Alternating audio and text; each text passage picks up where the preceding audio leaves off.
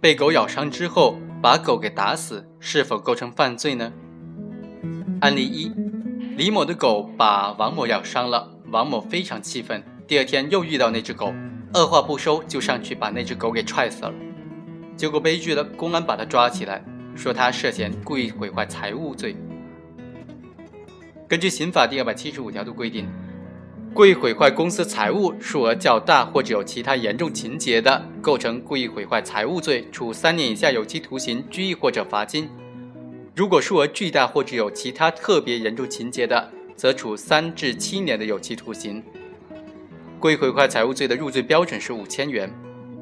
在本案中，王某是否构成犯罪，取决于主观上是否知道或者认为这条狗是野狗。如果是野狗，那么就不是谁的财产问题，自然就不构成犯罪。即使事实上不是野狗，而王某主观上一直都认为是野狗的话，根据主客观相统一的原则，也不构成犯罪。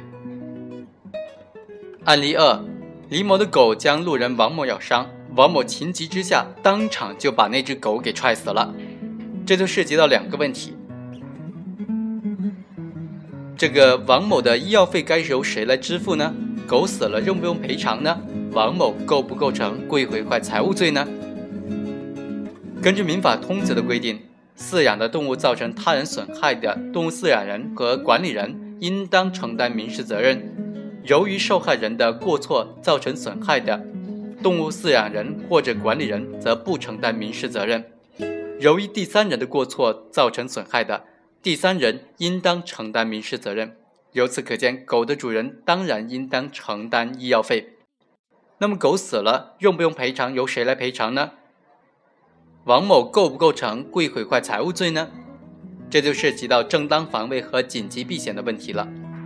根据刑法的规定，为了使国家、公共利益、本人或者他人的人身、财产或者其他权利免受正在进行的不法侵害，而采取的制止不法侵害的行为。